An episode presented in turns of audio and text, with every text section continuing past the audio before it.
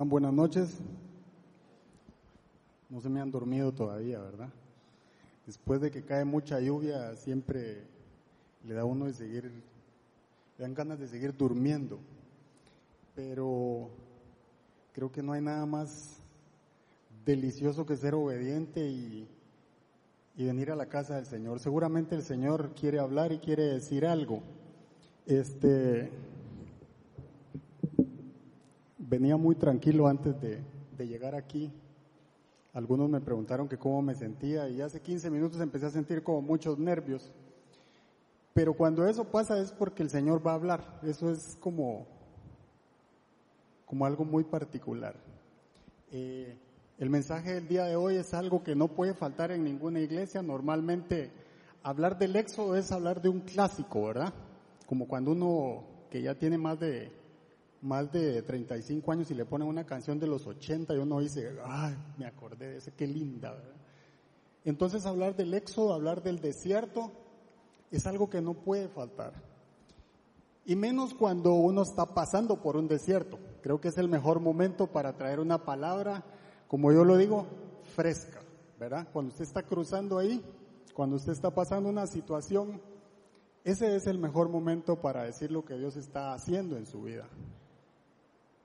Eh, no sé si usted sabía, pero desde el Génesis hasta el Éxodo, eh, desde José hasta Moisés, el pueblo de Israel estuvo esclavo durante 300 años. Eh, hasta que el Señor se le presentó a Moisés en la zarza y lo elige para liberar a su pueblo. Al Señor se le ocurre utilizar la ruta del desierto para ese peregrinaje y, eso es lo que vamos a estar hablando el día de hoy. Pero cuando hablamos de la palabra desierto siempre pensamos algunas cosas, ¿verdad? podemos pensar en una, una enorme tierra plana seca, ¿verdad? Con un silencio penetrante, un lugar de mucha sequía, de mucha hambre, de mucho calor, de mucho frío. Pero a veces también cuando nos hablan de desierto, pensamos en penitencia. Pensamos en ese lugar a donde podríamos ir para pagar algo que hicimos malo, ¿verdad? Eso nos puede suceder. Y dice que de Egipto, donde el pueblo vivía esclavizado, a la tierra prometida, a Canaán, habían, hay 400 kilómetros más o menos en línea recta. Sabemos que ninguna calle lo lleva uno recto, pero, pero hay 400 kilómetros. Algunas personas dicen que el pueblo pudo llegar en un mes caminando, porque no había, no había transporte, ¿verdad? Pero eh, vamos a aprender que no es así. No es que yo me quiera ir por esta ruta, ¿verdad? Es por donde Dios me quiere llevar. Y, eso es muy diferente. Entonces, eh, lo que sucede es que me imagino que Moisés puso Waze y la ruta estaba congestionada, habían derrumbes y el Señor le dijo, usted no va por ahí, usted va a ir por el Sinaí. Y si usted revisa un poquito el mapa, al final vamos a poner uno que, yo traje ahí, usted se va a dar cuenta que el Sinaí está en la ruta totalmente contraria, ¿verdad? Está para abajo del mapa y Canaán está hacia otro lado totalmente diferente. Y entonces algo que pudiera haber llevado un mes caminando, les llevó 40 largos años. Y no sé si usted se identifica, pero a veces entramos en un problema, a veces entramos en una necesidad, en una enfermedad, en alguna situación que nos pone los pies en el desierto y decimos, ¿hasta cuándo, Señor? ¿Hasta cuándo voy a pasar por este valle de aflicción? ¿Cuándo va a terminar mi desierto? ¿A usted le ha pasado eso? ¿O solo me pasa a mí? No sé si solo yo paso por esos problemas, pero pero, pero me pasa normalmente que a veces me meto en algún problema y después toma mucho tiempo. ¿Verdad? A veces siento que el Señor le gusta llevarme hasta allá donde está el abismo y donde ya no puedo pegar otro paso más y ahí aparece Él. Algo hay en mi corazón, algo hay que estoy dejando de hacer que siempre voy hasta el límite. Y siempre me pregunto, ¿hasta cuándo, Señor? ¿Hasta cuándo? Y es que normalmente nosotros, como hijos de Dios, somos buenos pidiendo. Yo creo que yo, por lo menos soy bueno pidiéndole al Señor. Y le pido de todo. La palabra dice pedir y se os dará. Y eso no se le olvida a uno. Se le puede olvidar cualquier otro versículo, pero pedir no se le olvida a uno. Yo le he puesto que si le pregunto cuál es el versículo, yo no me acuerdo, pero me acuerdo que hay que pedir. ¿Verdad? Entonces, eh, pedimos de todo, pedimos bendición, pedimos carro, pedimos casa, pedimos, hasta novia pedimos. Bueno, yo ya no pido novia porque yo ya soy casado, ¿verdad? Pero, pero hay algunos piden novia y, y está bien. Eso no es el problema. El problema no es pedir. El problema es no saber esperar el tiempo de Dios. Ahí es donde el Señor empieza a trabajar con la vida de cada uno de nosotros. El problema es que pido y ojalá llegue rápido. Porque si no llega rápido, sucede que empiezo a pensar que Dios no me quiere. La agenda del Señor está demasiado ocupada como para ocuparse en que yo necesito carro, como para saber que necesito vender la casa, como para saber que le estoy orando por mi negocio, pero como estoy comiendo día a día, entonces como que el Señor no me, no me lo quiere dar. Eso pasa mucho, ¿verdad? Entonces, y muchas veces en lugar de que venga lo que le pedí, me viene una prueba, peor todavía. Porque entonces le estoy pidiendo que me bendiga y resulta que lo que me manda es una prueba. A mí me pasa mucho que a veces le estoy diciendo al Señor, eh, mándame a alguien que me dé una palabra, Señor. Alguien que me llame y me diga el versículo tal, el Señor me dijo y esto es para vos. Y lo que el Señor hace es mandarme a alguien que necesita y me dice, puedes orar por mí. Yo, chica, está al revés la cosa.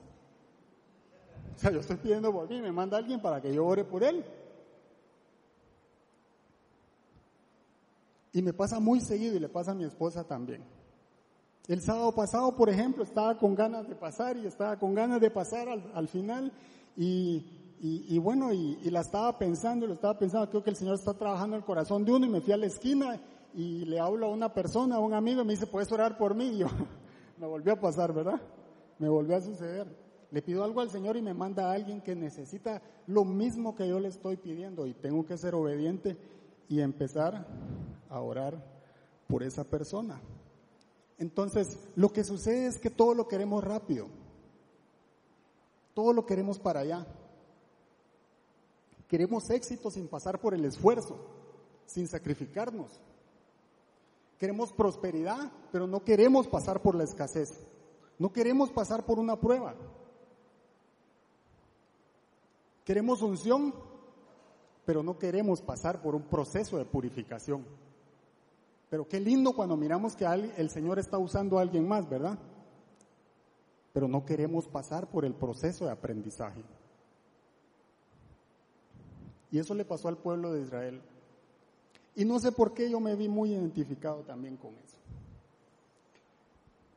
La charla de hoy se llama Transformados en el desierto y es algo muy sencillo. El Señor nos va a cambiar en ese peregrinaje, en esa prueba que el Señor nos ha mandado, es por alguna razón. Dios va a transformar nuestra vida. Del ingreso a la salida va a haber mucho cambio. Y a veces entramos al desierto como ese cuate que va ahí en la foto. Descalzo creo que va, con los zapatos en la mano. Y al desierto usted no puede entrar así, ¿verdad? No pasan 100 metros y ya no aguantó los pies. Con una botellita de agua. Se le va a acabar rápido también. Entonces yo creo que el Señor ha estado hablando de mi vida esto de, de cruzar el desierto. Y yo creo que quiero hacerle la pregunta. ¿Cuántos están pasando por un desierto en este momento? Levánteme la mano.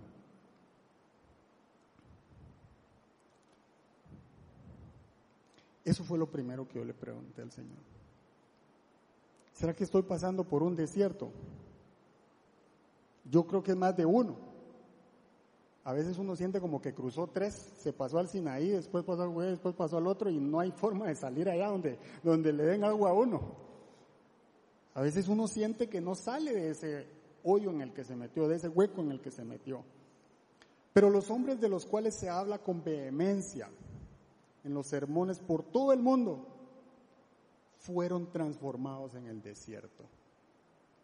En ese desierto surgieron grandes incógnitas. grandes cosas, pero también grandes respuestas. Si nosotros leemos todos los primeros libros de la Biblia, nos vamos a dar cuenta de todas las maravillas que el Señor hizo con su pueblo, a pesar de lo que sucedía en el corazón de su pueblo. La conciencia fue transformada al punto de traer siempre algo nuevo en ese desierto donde se supone que nada se puede producir. Eso es lo lindo de nuestro Señor. En medio de esa prueba que usted está pasando, Dios puede hacer algo. En medio de ese problema que usted está pasando, Dios puede hacer algo. Y eso es lo que nosotros vamos a aprender el día de hoy. Eh, fui a buscar un poco la definición de lo que significa desierto. Hay muchas definiciones, encontré una y es la que le quiero mostrar. Y dice, eh, desierto es el lugar donde el aire es caliente y seco, lugar totalmente estéril o desprovisto de vegetación y agua. Pero principalmente en el Éxodo, cuando se está hablando del Éxodo del pueblo de Israel, se utiliza la palabra midbar, que viene de la raíz diver o diver, la cual significa tres cosas importantes. Conducir, apacentar y hablar. Repita conmigo, por favor. Conducir, apacentar y hablar. Eso es lo que Dios hace en el desierto. Lo que pasa es que andamos peleados con el Señor a veces en ese desierto. Pero Jacobo, Moisés, David, ellos fueron formados en el desierto cuidando el rebaño de Dios. Allí se desarrollaron como ministros del Señor.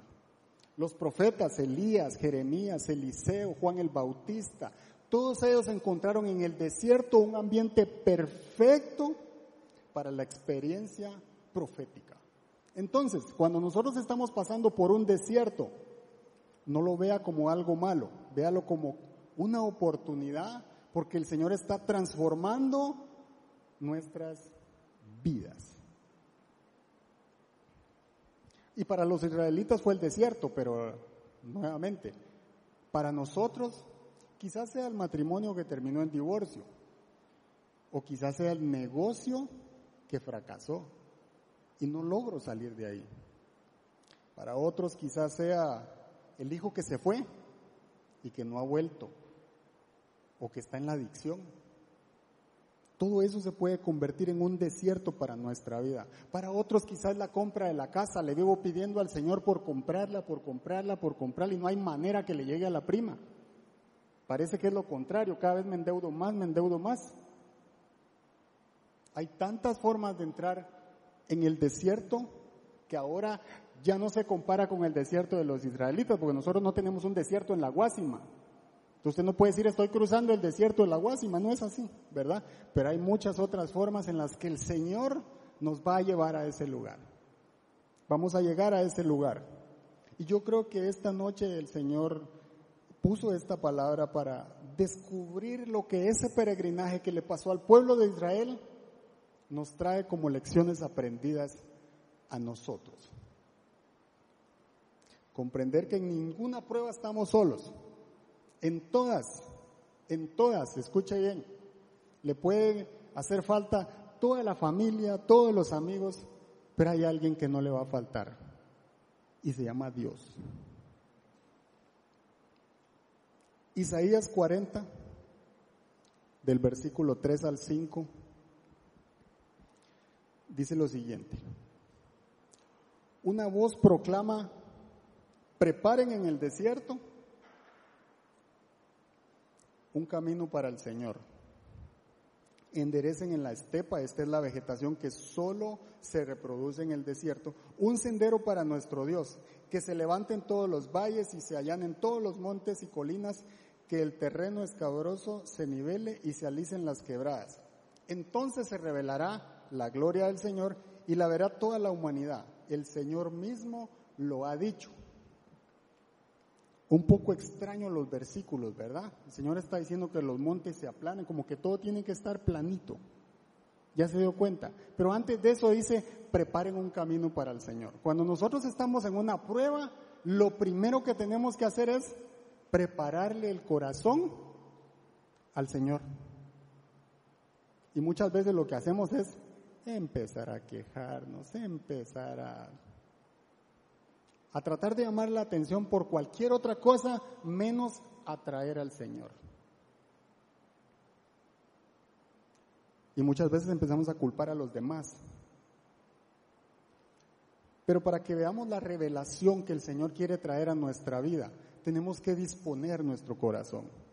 Por eso dice, todo eso que está alto, todos esos caminos, todas esas raíces que contaminan mi corazón, las tengo que preparar. Y prepararle al camino al Señor significa reconocer todas esas cosas, todas esas raíces que el Señor tiene que arrancar y destruir de mi vida, que no le dan espacio al Señor para venir a morar a mi corazón. Y hay tres revelaciones que el Señor nos quiere mostrar esta tarde para pulir nuestro, nuestro carácter y hacer fiel nuestro corazón. La primera revelación es intimidad con Dios. Hay varias razones, hay dos razones por las que pudiéramos entrar en un desierto. La primera de ellas es por decisión propia a veces nos metemos en clavos porque, porque, porque no tenemos nada que hacer y nos metemos en un clavo, por desobediencia, por ejemplo, por terquedad, por pecado, nos podemos meter en algún desierto también. Otras veces es por elección, porque al Señor le place y dice, Ronnie te voy a llevar al desierto. Y usted dice, bueno, eso no parece bueno, ¿verdad? Pues puede ser que para mí no parezca bueno, pero para el Señor sí.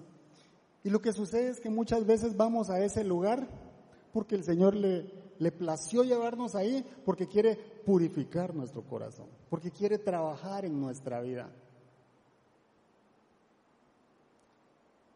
Él habló al desierto a Abraham, a Moisés, a Elías, a Eliseo, a Isaías y así hasta Jesús. Él sí habla en el desierto. Ese problema en el que usted está pasando le puede hacer falta de todo, pero el Señor está ahí, se lo aseguro. Esa es la primera revelación que vamos a aprender el día de hoy. Mire que el Señor eligió a Moisés y se le presentó en la zarza, y él andaba cuidando ovejas, las ovejas de Yetro, su suegro, cuando se le presentó en el monte y la zarza ardiendo y Moisés fue para allá, y es cuando le dice, yo soy el que soy. Y lo elige. Moisés le pone excusas, pero le dice, ve y preséntate delante del faraón. Nos está diciendo que Dios estaba en el desierto, ¿verdad? Y Moisés va y se presenta delante del faraón. Ojo, ¿ah? Solo le había dado el título de la liberación del pueblo, no le dio un plan, porque Moisés no necesitaba un plan.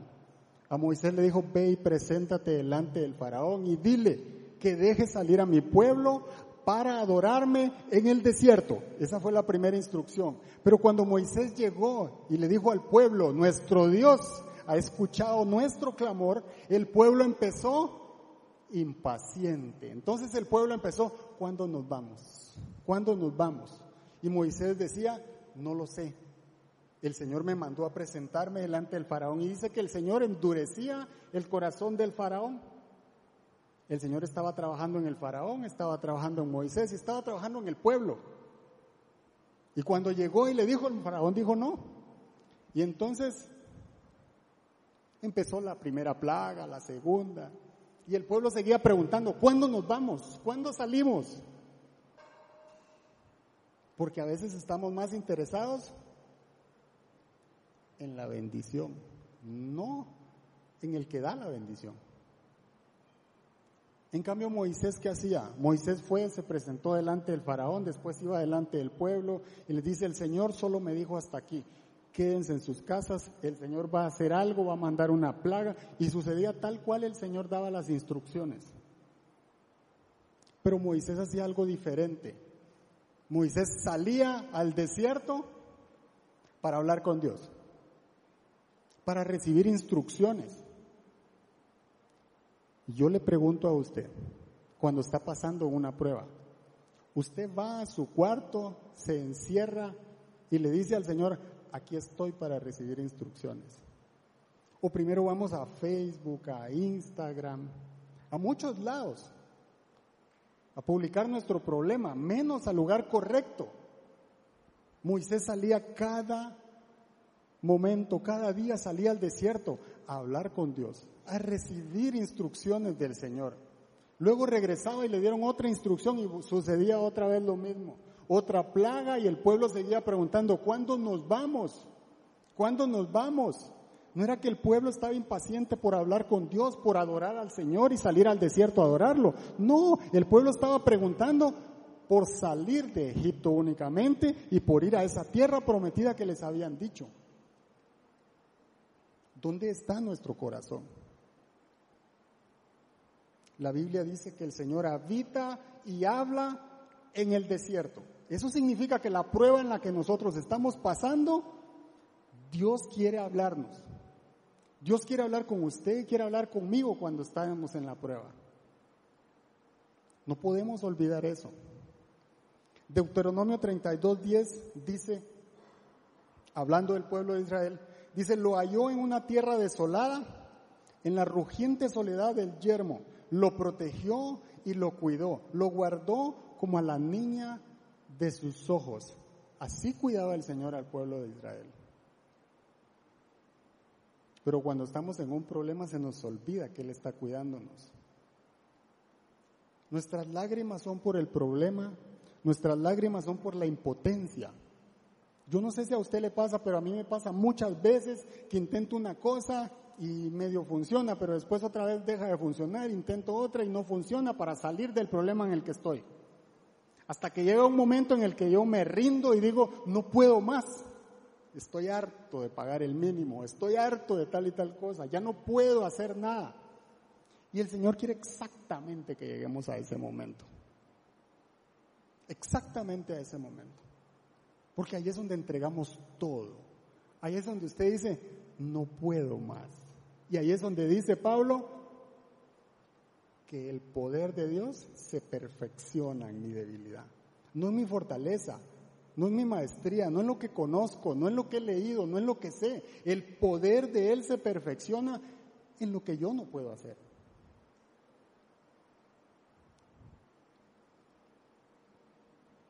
Deuteronomio 8.2 dice, recuerda que durante 40 años el Señor tu Dios te llevó por todo el camino del desierto y te humilló y te puso a prueba para conocer lo que había en tu corazón y ver si cumplirías o no sus mandamientos. El Señor sacó al pueblo de Egipto y le dijo, vayan por aquí, vayan para allá. El Señor les iba diciendo para dónde tenían que agarrar. Y la primera ruta fue agarrar rumbo para el Sinaí. Al llegar al Sinaí, recordemos que el pueblo venía de ser esclavo y tenía un sistema de gobierno de estar sometido al gobierno del faraón, ¿verdad? Entonces el Señor dice, conmigo la cosa no funciona así. Aquí están los mandamientos, aquí están las ordenanzas y todo lo que ustedes necesitan para convivir entre ustedes como mi pueblo. El Señor estaba sacándolos de una mentalidad de esclavitud a un reinado donde tenemos una relación uno a uno con Él. Y hay una gran diferencia. Y el Señor les da eh, las tablas de la ley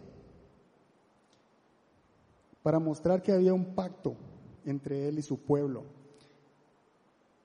Pero antes de darles esta ley, si nosotros nos vamos a Deuteronomio, el Señor dice algo muy importante. Dice, si oyeres mi voz, fíjese bien cómo empieza el Señor. Antes de darles las instrucciones, les dijo, si oyeres mi voz atentamente y obedecieres lo que te mando, serás bendito en la casa, serás bendito en el campo, será bendito el fruto de tu vientre, serás bendito, bendito, bendito. Si oyeres mi voz y obedecieres mis mandamientos. Hay dos verbos ahí. Estamos oyendo la palabra del Señor, estamos oyendo la voz del Señor, estamos buscando cómo escucharlo a Él. O estamos quejándonos y quejándonos y quejándonos porque estamos metidos en el desierto, porque estamos en una bronca, como decimos en Guatemala.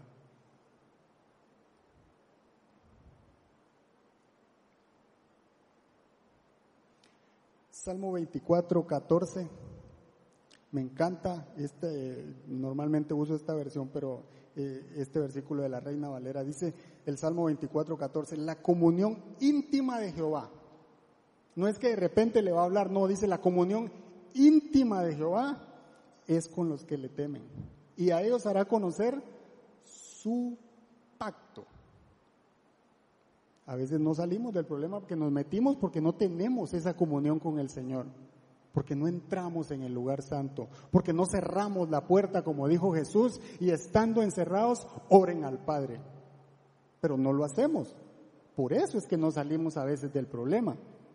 Y parece que seguimos cavando, más bien parece que seguimos cavando el hueco en el que nos estamos metiendo, ¿verdad? Yo recuerdo hablando de desiertos que cuando no podíamos tener hijos, cuando me robaron un carro y me llevaron por 45 minutos secuestrado, cuando me he metido en problemas financieros, nunca he orado tanto, nunca he llorado tanto, nunca he clamado tanto, nunca he leído tanto la Biblia como cuando en esas broncas. Dígame si no es bueno el desierto. Sí, porque ahí es donde el Señor dice, voy a probar lo que hay en tu corazón. Porque ahí es donde doblamos rodillas. Cuando usted mira a su hijo que no tiene que comer, usted se hace el fuerte.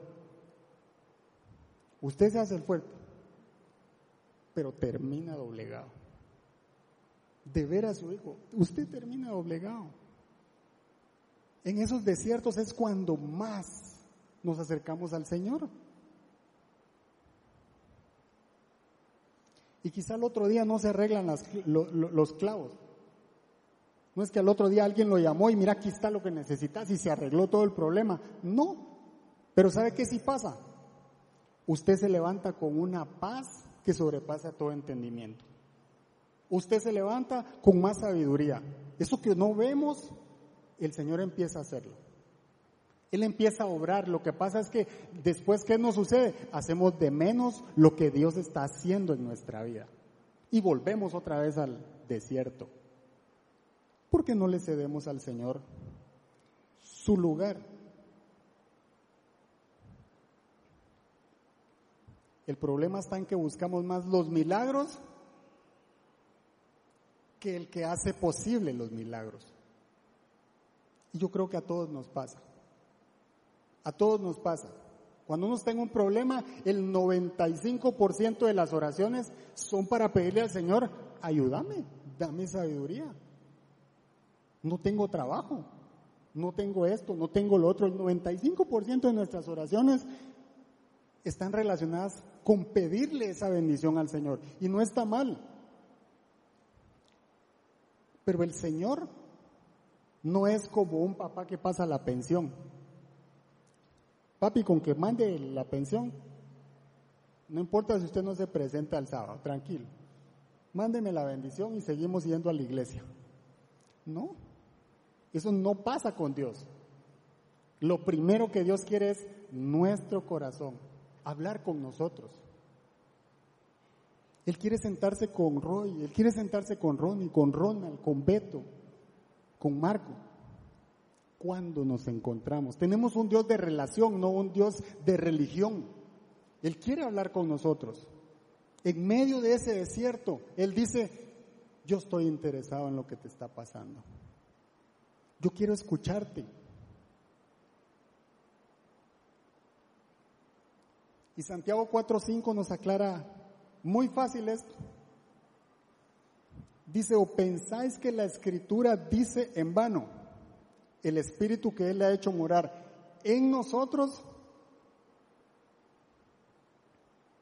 nos anhela celosamente. Eso quiere decir que Él es más importante que los problemas que yo pueda tener. Él es más relevante que cualquier bendición, porque Él es la fuente de todo.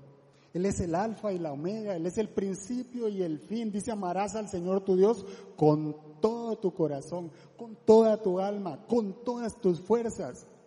Por eso tengo que ir ahí primero. Lo primero que tengo que hacer cuando estoy en un problema no es írselo a contar a este, a este, al otro. No está mal. Uno tiene que buscar quién lo ayuda, quién le da un buen consejo. Pero lo primero que uno tiene que hacer es sacar una cita con el Señor y ahí está la fuente de todo.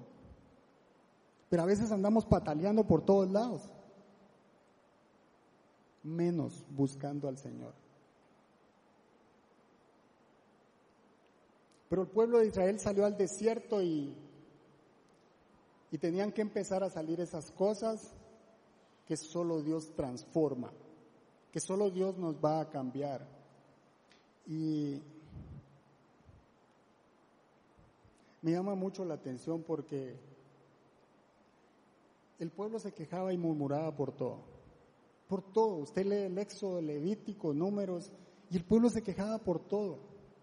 Imagínense que tres días después que el Señor abrió el mar, tres días nada más, y oiga bien, después de que abrió el mar y cruzaron, dice que si usted va a la Biblia va a encontrar que hicieron un cántico precioso para el Señor para celebrar que habían cruzado el mar. Imagínense que la fiesta les duró un día. Después el Señor dice, van rumbo a Sinaí. Y dos días más adelante, tres días después de que el Señor abrió el mar, Oiga bien, tres días después el pueblo se estaba quejando porque tenían sed y llegaron a un lugar que se llama Mara y el agua no servía. Tres días después. Tres días de que usted mira qué maravilla cuando el Señor abre el mar, solo ellos cruzan y eso nos pasa muchas veces, ¿verdad? A veces el Señor acaba de hacer un milagro en nuestra vida, pero como no me ha dado esto otro, entonces otra vez no me quiere.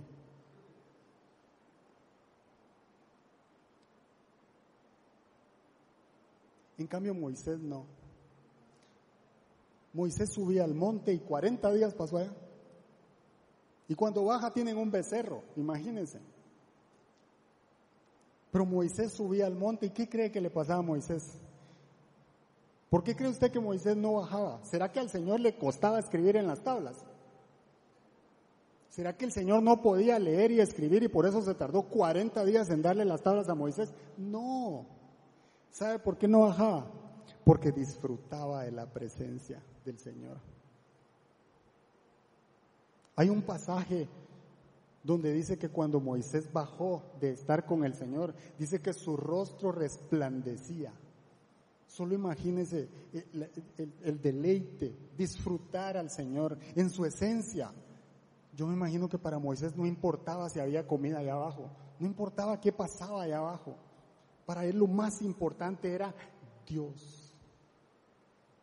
Él dijo y él hará. Él prometió y se va a cumplir. Hasta la última de las comas de las promesas que él nos dejó se van a cumplir.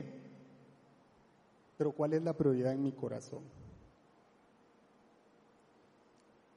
Uno de los, de los últimos versículos de Deuteronomio dice, con 120 años Moisés antes de entrar a la tierra prometida, le dice, Señor, si tengo tu gracia y tu favor, yo quiero ver tu gloria. Y en la Biblia no hay nadie más que haya hablado tanto con el Señor. Hay un versículo que dice que era el que hablaba cara a cara con el Señor. Es una metáfora porque no podemos ver el rostro del Señor, dicen otros versículos. No lo soportaríamos.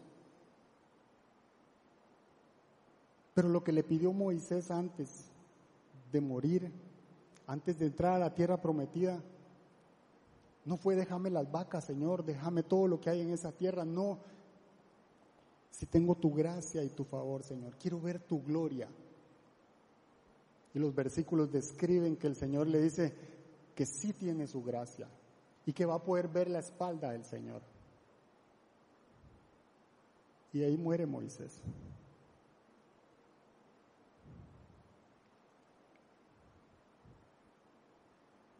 No hay nada más lindo que ir a la fuente. Él es lo más importante dentro del desierto. En la prueba que usted y yo estamos pasando, lo más importante se llama Dios. La segunda revelación tiene que ver con la dependencia de Dios. Y es que el Señor los llevó al Sinaí para mostrarles el pacto. Pero el pueblo de Israel venía de una idolatría incomparable. Mire que el Señor antes de sacarlos al desierto lo que hizo fue mandar una plaga. ¿Y usted sabe por qué fueron diez plagas? Porque el Señor destruyó diez dioses de Egipto. Cada una de las plagas era para decir, ese Dios al que adoran allá, yo soy el que soy. Cada una de las, de las plagas el Señor le estaba diciendo a su pueblo, yo soy más poderoso, yo soy el omnipotente, yo soy el Dios todopoderoso. En cada una de las plagas había una razón por la cual mandaba las plagas. Y hay una razón por la cual nosotros estamos cruzando por algún desierto. Y es que el Señor los guió por el desierto y nunca mostró tantos milagros, señales y prodigios tan maravillosos como los que le mostró a su pueblo. Les abrió el mar, purificó el agua en Mara, en el Lim, sacó agua de la roca, les dio maná, comida que no conocieron ni sus padres, dice. Y me parece fantástico que dice, y los vistió con ropas que no se desgastaban. 40 años estrenando, porque si no se desgastaban, eran nuevas. Pero el pueblo no dejaba de quejarse. ¿Cómo pudieron haber sobrevivido 40 años en el desierto? No podían. Así como nosotros no podemos sobrevivir en la prueba que podemos estar pasando sin Dios, lo mismo le pasaba al pueblo. Nosotros no vamos a salir de ese desierto, de esa prueba en la que estamos, sin reconocer que dependemos de la mano de Dios.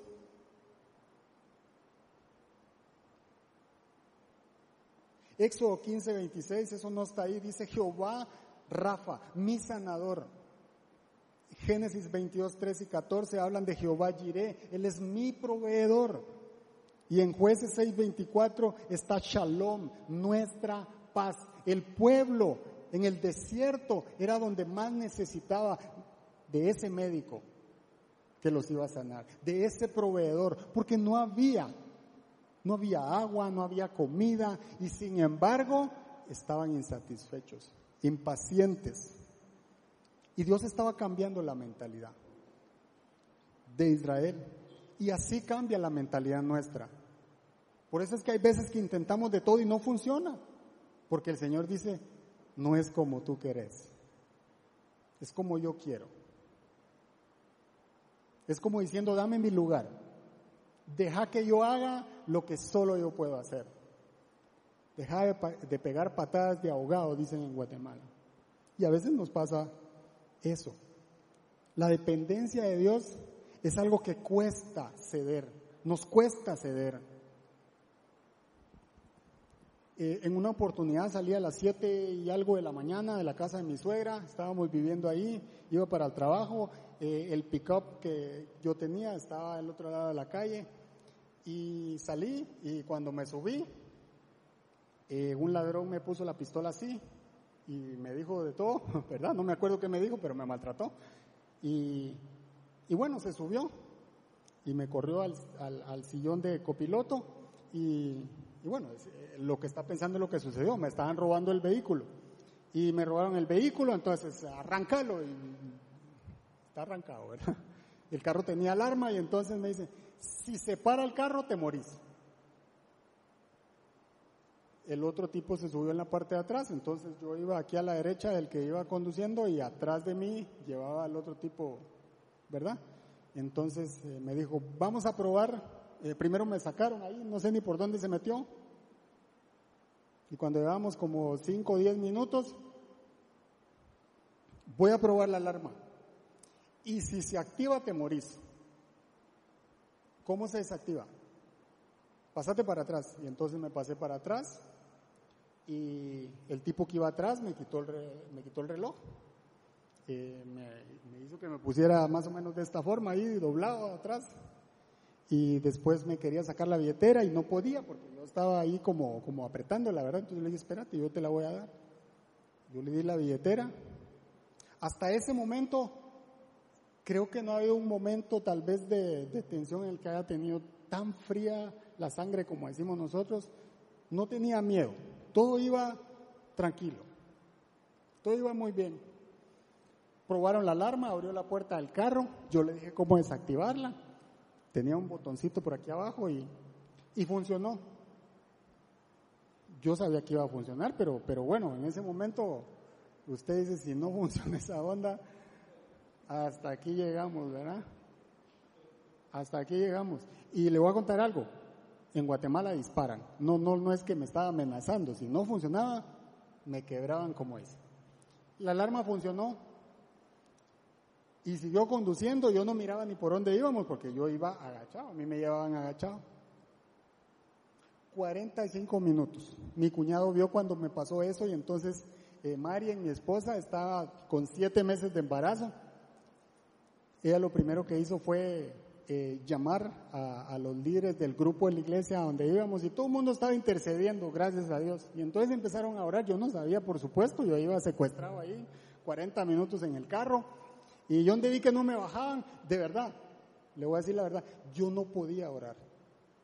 Yo no sé por qué, pero yo no podía orar. Yo cerraba los ojos y no podía decir nada, o sea, no podía hacer nada, no sé por qué, pero no tenía miedo, yo iba tranquilo. Cuando llegaron más o menos 45 minutos, yo no, ah, no sé por qué vino un pensamiento a mí, yo dije, no, no, no, ya aquí, ya llevo 45 minutos, aquí la onda se está poniendo complicada, ¿verdad? Y entonces yo le dije, van 45 minutos, el carro está funcionando, la alarma funcionó, bájenme. No sé cómo hice para decir eso, pero, pero yo le dije eso a los, a los dos tipos ahí que, claro, el otro llevaba la, la, así, la pistola para donde yo estaba apuntándome. Y solo, me, solo recuerdo que me dijo, cállate, ya te vamos a bajar. Y yo en ese momento dije, gracias Señor. No sé, no pasaron tres cuadras, una cosa así. Y te vamos a abrir la puerta y te bajas y corres. Y me abrió la puerta, me bajé y no pude correr. Empecé a temblar como que era una gelatina en ese lugar. Hasta que me bajé, me agarró miedo. Antes no. Hasta que me bajé empecé a temblar. Ahí me dio miedo. Y, no lo voy a creer, pero me bajaron cerca de un estacionamiento de policía. Entonces fui a la policía, ahí presté el teléfono y de ahí llamé a Marian y Marian, ya estoy, aquí estoy, temblando.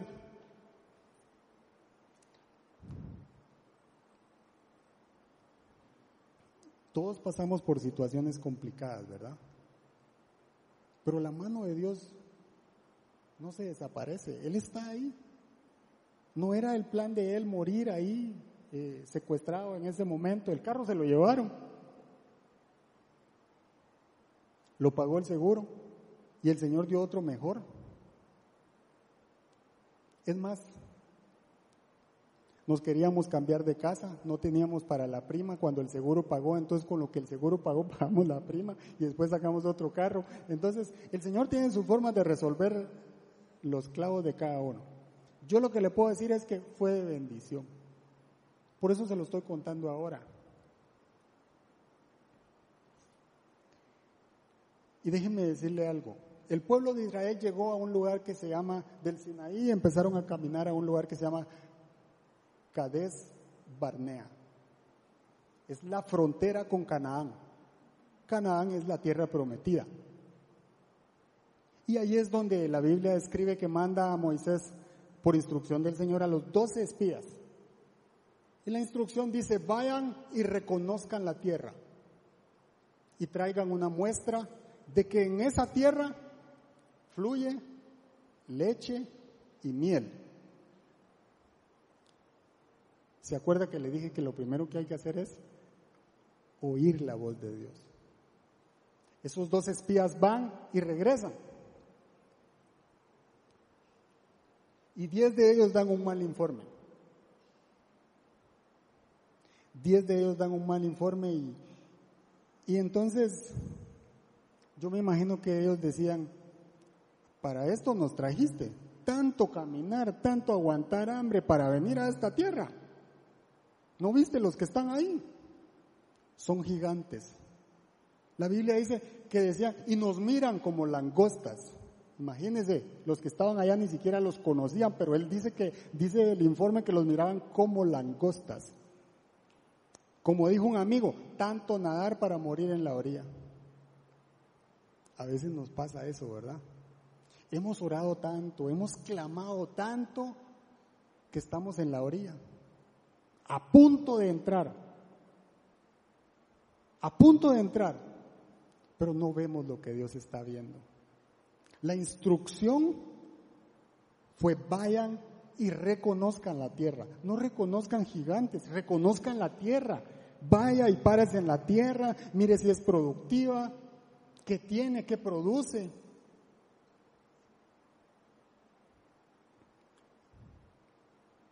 Solo dos de ellos, Josué y Caleb, hicieron y cumplieron las instrucciones. Josué y Caleb traían dos cosas importantes para nosotros. Primero, ellos traían una muestra que fue lo que les pidieron. Ellos traían un racimo de uvas, higos, no sé qué más producía Canaán en ese entonces, pero ellos traían una muestra y la Biblia escribe que venían con la muestra. Ellos dicen, efectivamente en esa tierra, Moisés, fluye la leche y la miel. Y si el Señor me mandó a reconocer esa tierra, lo primero es, ¿qué me pidió el Señor? Entonces cuando el Señor me dice, obedece mi palabra, algo va a pasar si yo hago lo que Dios me dijo. Lo que pasa es que yo quiero hacerlo a mi manera, en mi tiempo, cuando yo quiero que sucedan las cosas. Y la segunda cosa fue que ellos dijeron, efectivamente ahí hay gigantes, pero más grande es el Dios que está con nosotros para derrotar a esos gigantes. Esa fue la gran diferencia entre los primeros diez y los segundos que dieron el informe. Yo me pregunto cómo estamos viendo nosotros el desierto por el que estamos pasando. ¿Acaso el problema por el que estamos pasando es más grande que nuestro Dios? ¿Acaso que la deuda que tenemos es más grande que nuestro Dios? ¿O acaso la enfermedad por la que estamos pasando es más grande que nuestro Dios?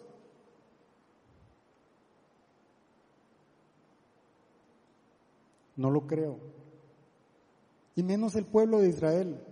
El pueblo de Israel venía de ver los milagros más asombrosos. Cuando llegaron acá a Esbarnea, habían sucedido cosas maravillosas. ¿Usted cree que el Señor no iba a ser capaz de derrotar a simples humanos que habían en el otro lado, en la tierra prometida, después de haber abierto el mar? ¿Dónde están nuestros ojos? ¿Dónde está nuestro corazón? El pueblo estaba cegado.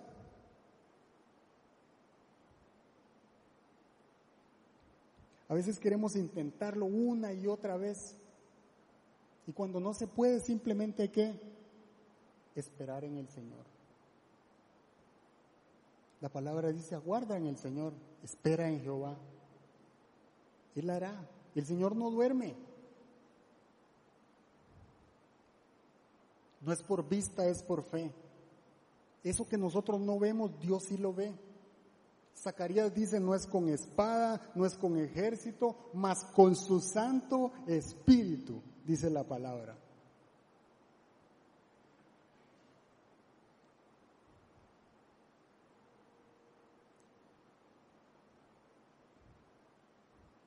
Cuando nosotros reconocemos que dependemos de Dios, Dios va a hacer cosas maravillosas en nuestra vida no el vecino. El Señor va a usar al vecino. No mi líder, el Señor va a usar al líder. El Señor va a usar al del banco, el Señor va a usar todo lo que está a disposición para bendecirnos cuando reconozcamos que dependemos del Señor. Pero el pueblo de Israel estaba en Cades Barnea y, el corazón seguía contaminado. Miren lo que dice Éxodo 16, 3, y aquí esta es la tercera revelación. La tercera revelación es la transformación, y ahí el Señor está hablando de nuestro corazón. Él no solo quiere hablar con usted y conmigo, Él no solo quiere mostrarnos en la prueba que dependemos de Él, sino que también Él quiere transformar lo que está dañado en nuestra vida, lo que está dañado en nuestro corazón. Y todos tenemos algo de eso. Mire lo que dice Éxodo 16.3, dice, ¿cómo quisiéramos que el Señor nos hubiera quitado la vida en Egipto? Es como decir, el Señor se equivocó, ¿verdad? Eso es lo que le están diciendo. Dice, les decían los israelitas, allá nos sentábamos en torno a las ollas de carne. Mire, ya tenían olla de carne ahí en esos tiempos, imagínense. no sé si había chifrijo, pero había olla de carne. Está en la Biblia, esa es la versión que, que pusimos ahí. Qué interesante, ¿verdad? Yo creo que por eso se quejaban tanto porque algo pasaba ahí con... De plano no le echaban mucha carne o no tenía huesito para pasar una... Pero bueno. Dice, y comían pan hasta saciarnos. O sea, allá había comida. Éramos esclavos, pero allá había que comer. Así que no sé por qué nos sacaron de allá. Ustedes nos han traído. ¿A quién estaban culpando? Estaba culpando a Dios y estaba culpando a Moisés, ¿verdad? Dice, ustedes nos han traído a este desierto para matar de hambre, como diría en Guatemala, a toda la mara, ¿verdad? El pueblo no dejaba de quejarse. Éxodo 16, 11 dice, y me gusta esto, porque el Señor cuando nos va a mostrar algo es contundente con la palabra. Dice Éxodo 16, 11. El Señor habló a Moisés y le dijo, han llegado a mis oídos las murmuraciones de, los israelitas. Diles que antes de que caiga la noche comerán carne y que mañana por la mañana se hartarán de pan. Imagínense la palabra que dice la, traducción, se hartarán de pan. Yo creo que el Señor no estaba contento, ¿verdad? Pero estaba diciendo, se hartarán de pan. Así sabrán que yo soy el Señor su Dios.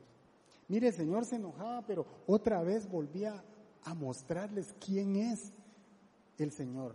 Esa es la misericordia de nuestro Dios. Lo sacamos de onda, como decimos, pero ahí está para abrazarnos, ahí está para amarnos, ahí está para decir, venga para acá, aquí estoy yo. Él no se cansa de bendecirnos. Él no se cansa de estar ahí secando nuestras lágrimas en medio de la prueba. Y es que el pueblo tenía un problema. Estaban acostumbrados a que Moisés era el que intercedía por ellos. Entonces para ellos era fácil decir, Moisés, no tenemos carne, no hay agua, aquí no hay con qué bañarse. Se quejaban por todo. Claro, se lo decían a Moisés, pero ¿acaso alguno de ellos decía, yo quiero hablar con Dios, se lo voy a decir? No, ¿verdad? Y entonces el Señor mandaba y solucionaba el problema, hacía un milagro, se alegraban, disfrutaban de la olla de carne nuevamente y se volvían a quejar. No había forma de satisfacer el corazón de los israelitas. Y a pesar de eso, el Señor dice que los guió y los cuidó como a la niña de sus ojos. Qué precioso es el Señor. Porque a pesar de nuestros errores, a pesar de qué tan malos somos, qué tan mal nos comportamos, Él dice, yo voy a estar ahí. Yo siempre estoy cuando me llamas. Primera de Corintios 15, 51. Dice, fíjense bien en el misterio que les voy a revelar. No todos moriremos, pero todos seremos transformados. Por eso pasamos por las pruebas, porque necesitamos ser transformados, necesitamos pasar del viejo Adán al nuevo Adán, necesitamos que las cosas viejas pasen para que vengan cosas nuevas, necesitamos quitar los viejos hábitos para que vengan los frutos del Espíritu Santo. Pero eso duele, ¿verdad? Es como cuando le pegan ahí una cosa a uno y le arrancan los dedos, así, le duele a uno, no le gusta a uno. Pero el Señor dice, te conviene lo que estoy haciendo.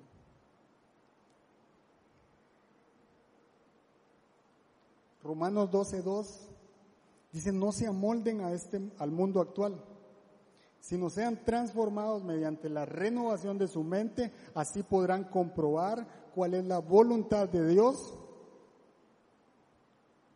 buena, agradable y perfecta. Aquí es donde estuvo el mayor problema del pueblo israelita. ¿Sabe cuánto tiempo tomaron para llegar a Cades Barnea? Dos años. ¿Sabe cuántos años tardaron para llegar a la tierra prometida? Cuarenta. Es tan importante lo que hay en nuestro corazón. Es tan importante cuando nosotros tomamos la decisión de rendirnos al Señor y ser transformados o seguir murmurando o seguir quejándonos o dejar de entregarle al Señor lo que le corresponde a Él. El Señor quiere sacar las raíces que están contaminadas en nuestro corazón. 38 años deambulando en el desierto por la contaminación que había en el corazón de los israelitas. Y la palabra dice, todos los que tenían más de 20 años y que dieron un mal informe, el Señor dijo, hasta que se muera el último de esta generación, no les voy a dar la tierra prometida. Hubo un momento incluso en el que el pueblo dijo, ahora vamos Señor, y el Señor les dijo, cuidado, ahora no vayan, porque yo no voy con ustedes. Serán humillados, serán derrotados, van a perder. Y ya no entraron. ¿Qué le quiero decir? Es tan importante hacerle caso al Señor. Es tan importante ceder a nuestro ego, a nuestro orgullo. De verdad. Que nos cuesta. Cuando tenía como 23 años, más o menos, la empresa aprobó planes vehiculares y entonces le dieron un plan vehicular a un montón de gente y a mí no me dieron. Y yo empecé a sentirme, no, no, no, yo paso aquí hasta las 10 de la noche, vivo en las fincas, eh, necesito ir a las fincas a arreglar equipos, a hacer de todo.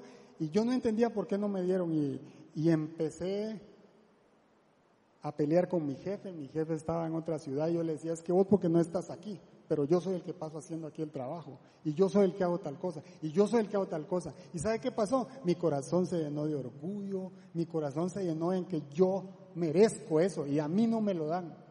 Y así pasé dos años. Hasta que hubo un momento en el que me harté, dijo, no necesito que me den un carro, así, no necesito que me den un carro, yo me lo voy a comprar. Y eso es más orgullo todavía. Pero una vez me dijeron, necesitamos que usted mandara un carro al taller y había que regresarlo a las fincas y me dijeron, lléveselo. Yo sí, claro, me lo llevo. Y en el camino empecé a orar. Siete horas llorando con el Señor. Hasta ahí llegó mi orgullo, hasta ahí llegó mi ego. Yo le dije, te entrego eso porque es una cochinada, yo no la necesito, esto no me hace bien, limpia eso de mi corazón. Y pasé llorando siete horas, no sé, todo el camino hasta que llegué a las fincas. Meses después hicieron una reorganización y a mí me, cambiaron de jefe, me pusieron un jefe colombiano y a los dos meses de tener ese jefe,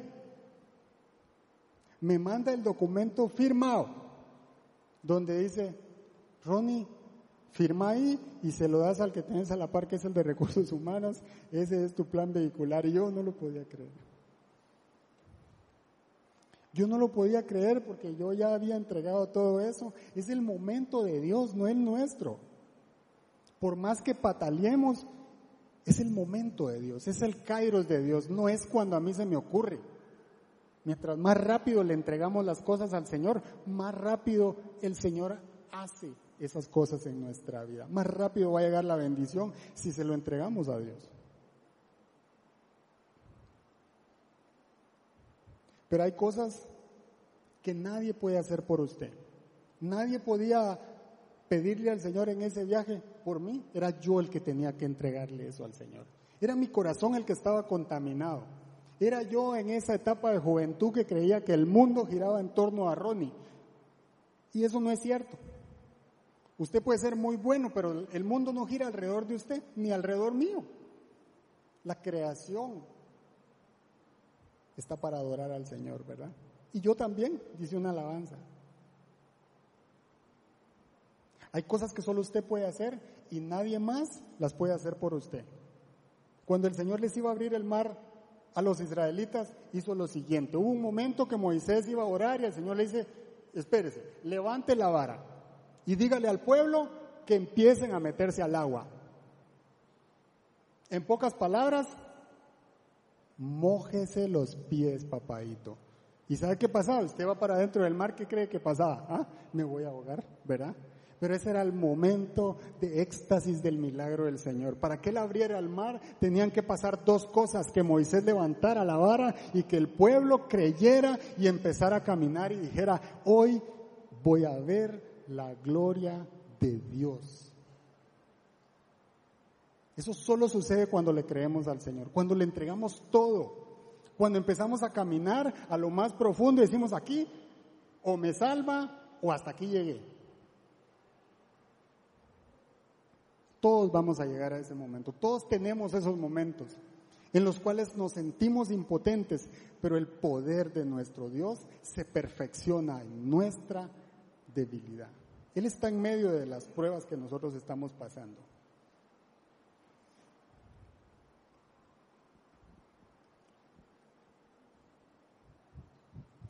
Yo le voy a pedir que se ponga de pie para ir terminando.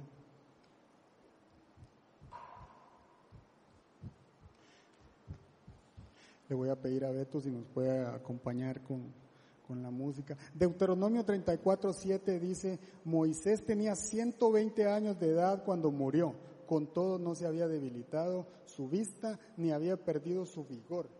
Estaba enterito todavía Moisés, pero el Señor decidió que Moisés no iba a entrar a la tierra prometida. Pero el Señor sí lo llevó a un lugar y le dijo, mira Moisés, todo esto que ves aquí, hasta allá, hasta allá, hasta allá, esta es la tierra que yo dije que le iba a dar al pueblo. Esta es la tierra prometida.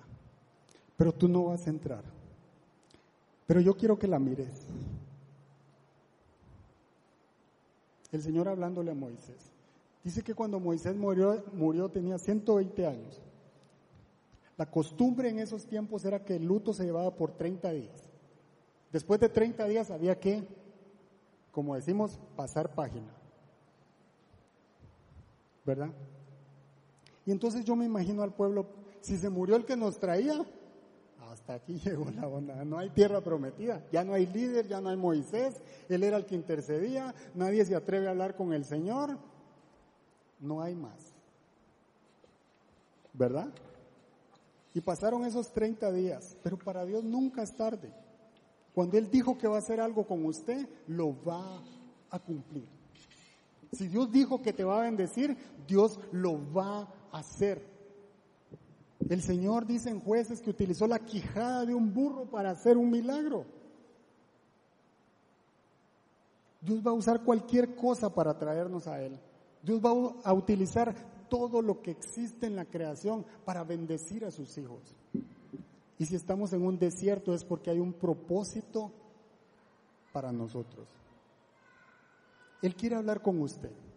Él quiere hablar conmigo. Él quiere que entendamos que dependemos del Señor. Y quiero terminar con lo que dice jueces 1, del 1 al 3. Vamos a leer primero el versículo. Dice, después de, su de la muerte de Moisés, siervo del Señor, el Señor le dijo a Josué, hijo de Num, asistente de Moisés.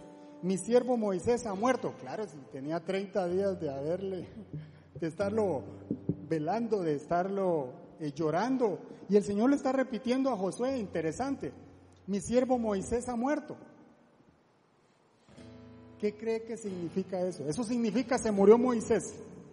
Pero a partir de ahora, Josué, te toca a vos. Te toca a vos. Y dice, por eso tú y todo este pueblo deberán prepararse para cruzar el río Jordán y entrar a la tierra que les daré a ustedes los israelitas, tal como le prometí a Moisés. Yo les entregaré a ustedes todo lugar que toquen sus pies. Yo quiero que me ponga la, la foto, por favor. Y quiero decirle lo siguiente. El pueblo tardó dos años en llegar a Cades Barnea y póngale atención a los dos círculos que están en rojo. Ese es Cades Barnea en el mapa de la izquierda y después lo ven al pie de página en la derecha. Ese es Cades Barnea. Ahí llegaron antes de mandar a los doce espías. Y ahora que el Señor le está diciendo a José, Josué, agarra al pueblo y entra. Esta es la tierra prometida. A veces le decimos al Señor, ¿dónde estás? ¿Por qué me endeudo y no pagas mis deudas, Señor? ¿Por qué mi milagro no llega, Padre? Y le sigo preguntando, ¿hasta cuándo, Señor? ¿Hasta cuándo vas a aparecer en mi vida? Y el Señor les dice, ustedes fueron a reconocer la tierra prometida. Canaán está hasta arriba del círculo rojo. Ahí fueron a traer la muestra de los racimos de uvas, de higos. Pero mire qué lindo es el Señor cuando le dice a Josué, escucha bien Josué, desde el primer paso que des ahorita, yo te lo voy a entregar.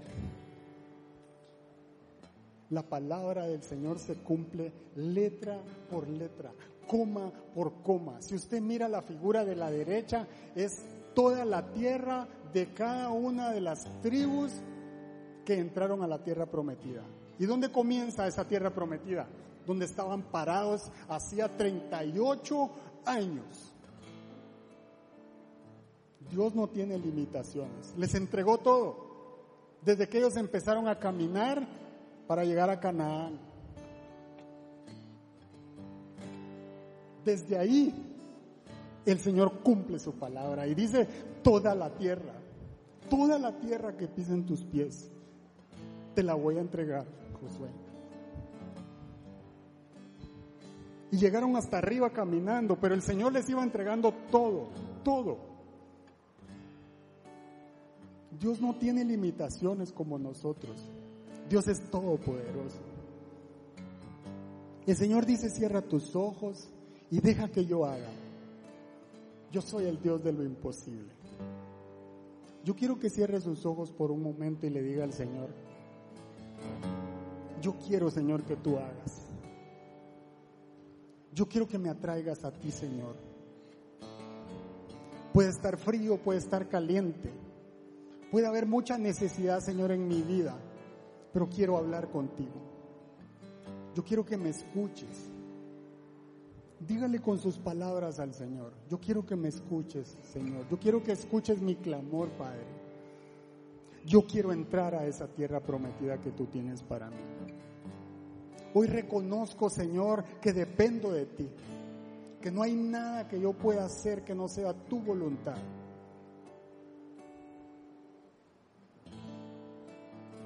Yo quiero, Señor, que me perdones por intentar hacer lo que a ti te corresponde Tú sabes lo que es mejor para nosotros. Y el Señor quizá no le va a dar lo que usted le pidió, pero le aseguro que le va a dar lo que le conviene. Y la voluntad de Dios es buena, agradable y perfecta. En esta tarde creo que habemos muchos que estamos pasando por un desierto. Pero el Señor dice, yo abriré un camino nuevo en el desierto. Yo estoy en tu prueba. Yo estoy en tu necesidad. Este es el momento de rendirse delante del Señor y dejar que Él haga. Eso que parece imposible, deje que el Señor actúe en su vida.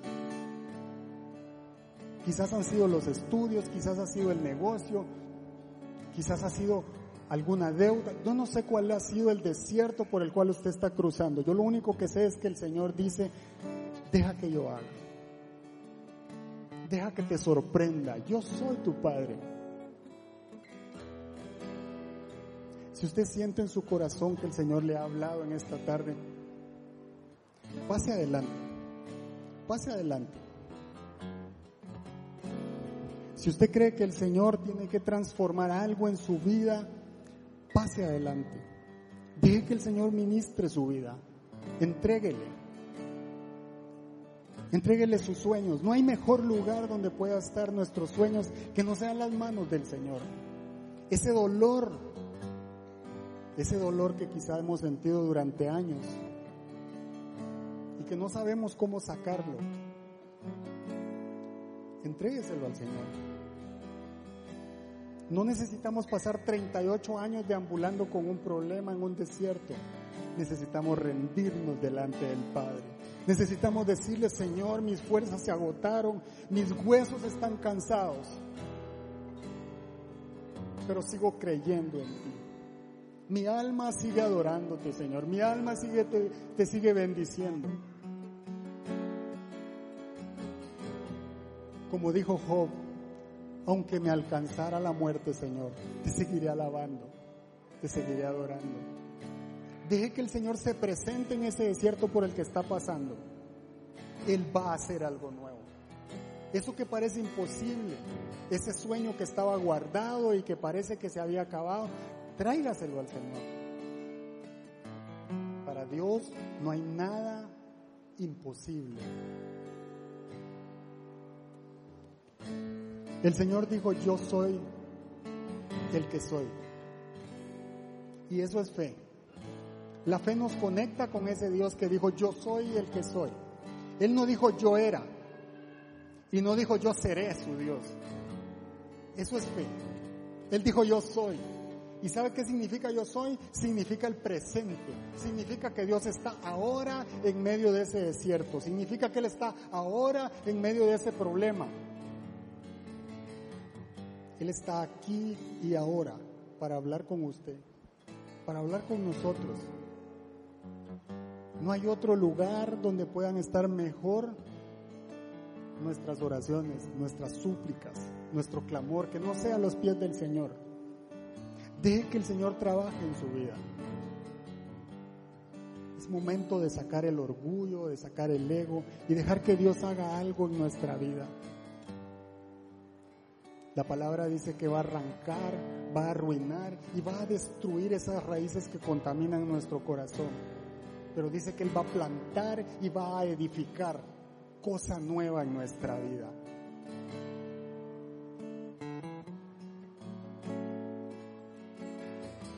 Te damos gracias Dios por lo que tú has hecho en nuestro corazón. Te damos gracias Señor porque tú siempre vas a hacer eso que parece imposible. Tú siempre te vas a mover a favor de tus hijos. Te damos gracias, Señor, porque tú estás en este lugar. Y tú eres la razón por la que hemos llegado a este sitio, Señor. Tú has pagado el precio por todo lo nuestro, Señor. Dios tenía un plan y un propósito por el cual traerlo el día de hoy. Hable con el Señor. Hable con Dios. Él quiere escuchar su dulce voz diciéndole, Padre, aquí estoy, rendido delante de ti. Gracias, Señor. Gracias.